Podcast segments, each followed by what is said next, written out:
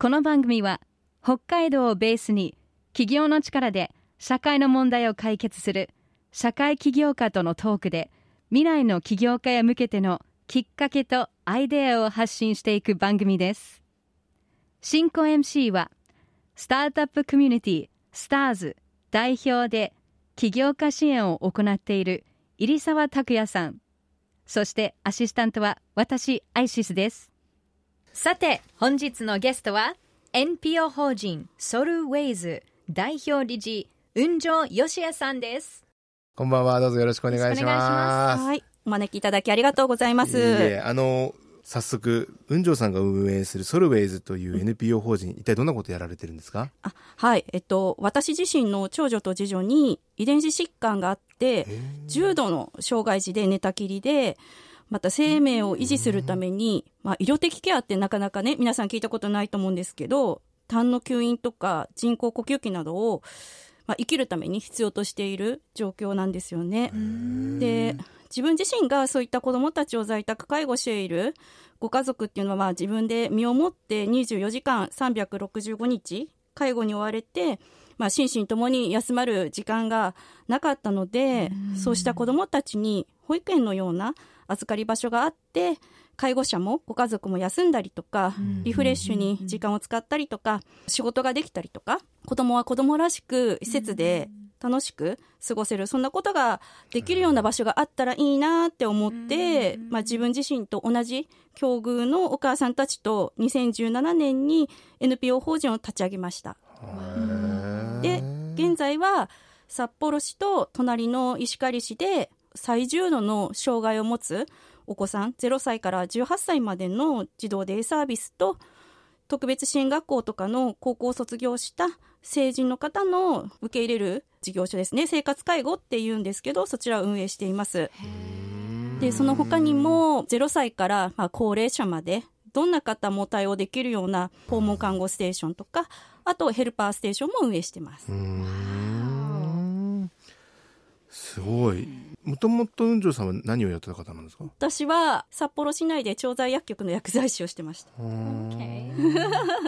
でその後お子さんができてそうですね、まあ、そういうことがあって今に至るっていう感じなんですか？そうですね。やっぱりまさかこう薬剤師で働いた時は当たり前にその産休育休を取ってで出産が終わったら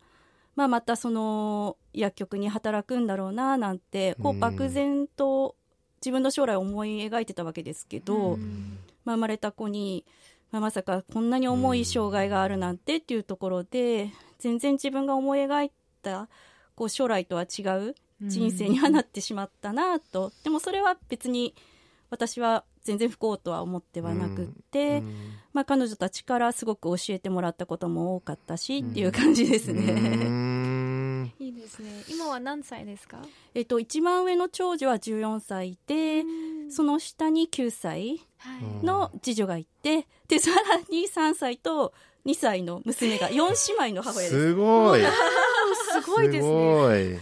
ねやってる会社も多いですね。ね多いし子供も多いですね。そうですね。全部女の子で、まあ3歳と2歳の子はあの病気なく元気な女の子ですね。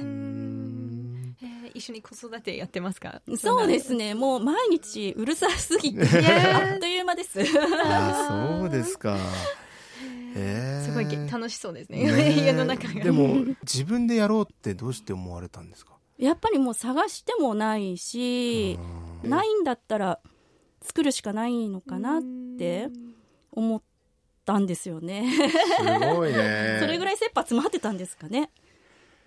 いやすごい。素晴らしい。そこの行動力がねやっぱり。なるほど。いやいやでももしその当時の自分に会うことができたらやめといた方がいいと言いたいです。えなんかやっぱり苦労創業時に苦労されたこととかありますか？いやありましたね。だってもうそれまでただのお母さんだったわけだから、まあ本当に戸惑いながら周りに助けてもらいながら事業を続けてきたっていう感じですね。うんでもこう自分のことをすごくこう信頼して事業所を使ってくれるご家族も多かったので、その期待にも応えたいしやっぱり自分の子供だけじゃなくって、そこの事業所に来てくれる子供たちみんながすごく可愛くって、で、この授業をなくすわけにはいかないと思って、その頑張りだけでやってきたっていう感じです。す今は何人入っていますか？そうですね、5事業所全部合わせたら106人っていうのは前年度末の集計では出てます、ね。わえー札幌市内にはそういった子供が300人から400人ぐらいはいるんじゃないかって言われてるので、おおよそ3割はうちの事業所を使ってくださってるっていうのは分かりますね。うん。そっかデイサービスそっかあんま聞かないですよねやっぱり。そうなんですよ。ここまで障害が重い子で特にその人工呼吸器を使ってる子は利用者の半分ぐらいは人工呼吸器を使ってるのでそうするとうちの事業所定員5名でやってるんですけど5名のうち3人4人が人工呼吸器を使ってるので、まあ、小児科の先生とかもあの事業所の方どういった形なのかっていうのをきよく見学にいらっしゃっててそれはもうあの全国から来てます。道外から、はい。見に来てくださってでも見るとやっぱりこんなに障害が重い子がこういうふうに当たり前に地域にこう帰って生活してるんだっていうのとあとこういうふうに元気に事業所に来れるんだっていうことにすごく驚いてます。でもこれは病院ではないので、子どもたちの生活の場所、遊びの場所なので、そうあんまりこう病院間とかそう非日常じゃないような形にはしてないですね。ただただそこに、まあ、スタッフはよく言うんですけど電化製品と一緒だって言ってるんです 電子レンジと同じように人工呼吸器があるんだみたいな形でしてますね。特別なものじゃないよって。子供らしくいられる場所を作ってくれたことにすごいもう感動しています。できないって思っちゃうと家族全員が悲しむけどで,、ね、でも本当に子供らしくね育てて、うん、でどんどんどんどんね政治になっていく、ね、もう希望がある、うん、もう将来も楽しみっていうね、うん、素晴らしい。Star Social Change 今日は NPO 法人ソウルウェイズ代表理事雲上義也さんをお招きしています。雲上さんがこの仕事を通じてまあ、やりがいとかいろいろあると思うんですけど、うん、どんなところにそういうモチベーションを感じていらっしゃいますか？うんそうですね、うん、ただただ本当重い障害のある子どもたちとか利用者様の命や生活をより良いものにしようと、まあ、スタッフの方が今はもう本当に熱心にうん仕事に取り組んでくれているっていうその姿勢を見たりとか、うんうん、事業のためにより良い方法ないかなって言って事務方もう法人の裏方をやってくれる方とかそういったこう周りの頑張りを感じることがすごく多くて今まではねあの会社が小さかった時は、まあ、一人で自分が頑張ればいいと思ってたけどそうじゃなくってそれをこう支えようとするスタッフにこう負けてられないなっていうのがうんすごくこう自分のモチベーションになってるかなと思います。でもね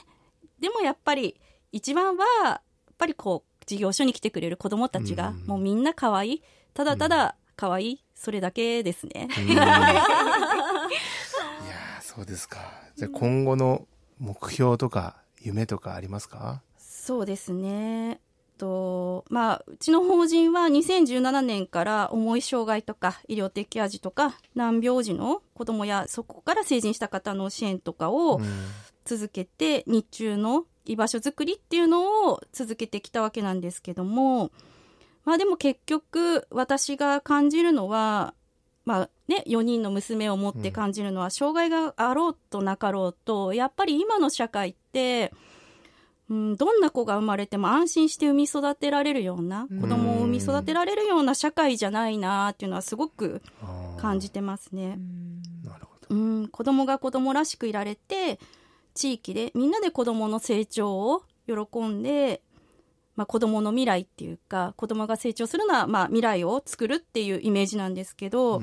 そんな地域づくりをみんなで子育てができるような子どもの成長を見守れるような地域づくりを今後はしていきたいなっていうのは思ってます。うんなるほど、そっかやっぱり今僕らから見たら結構いろんなケアっていうかサービスが行き届いてるってちょっと思っちゃいますけど、やっぱり実際はそうじゃないんですね。そうですね。育てにくい環境なんですね、未だにまだやっぱり。やっぱり子供を持つと、それは障害あろうがなかろうが、やっぱ保育園入れないとか、またこのね、コロナの時代にちょっとでも熱出したら保育園に行けなくなったとか、まあ、在宅ワークに切り替わったけど子供を家で見ながら仕事するのが厳しいとか、これだけ子供をね、こう少子化だって言って、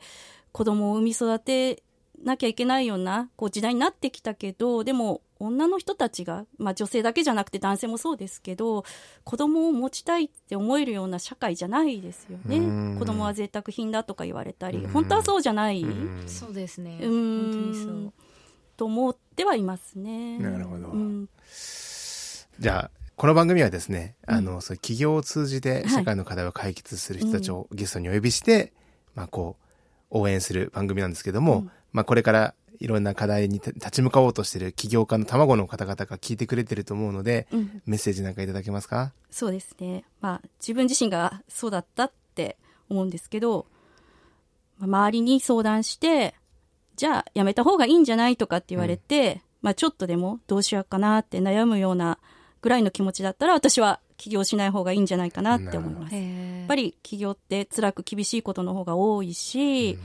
でもそれでも周りに止められても、いや私やるんだぐらいの気持ちで突き進められるような、うん、人じゃないと難しいのかなっていうのは思います。でも、起業したら多くの人との出会いもあるし、そうじゃなくて逆に自分から離れていってしまう人もいるかもしれないけれど、そうですね。私はもう全てに感謝して、うん、出会いに感謝して、授業を続けられたらいいんじゃないかなって思いますね。うん。なるほど。すごくいいアドバイスですね。いいですね。本当に。最後に、ソルウェイズからお知らせはありますか？はい。えっと、今、ソルウェイズでは、2025年に札幌市の隣の石狩市というところに、えっ、ー、と、小児科のクリニックの開業と、と重い障害や病気のある子どもたちが、お泊まりでお預かりして、その間に介護しているご家族は休息を取れることができるような施設の建設を予定しています。で、その施設の建設費用とか寄付を集めていますので、詳しくはホームページを見てほしいです。よろしくお願いします。しっかりしてます。え、これはクラウドファンディングかなんかやってるんですか？あ、まだクラウドファンディングはやってないんですけど、これからやる予定なんですが、あの、イケプロっていう名前のプロジェクトにしてるんですけど、うん、北海道の医療的ケア児の未来を作るプロジェクトって略してイケプロって言ってるんですけど、うん、このプロジェクトを進めるためのあの寄付は集めてますね。コングラントっていうところで集めてます。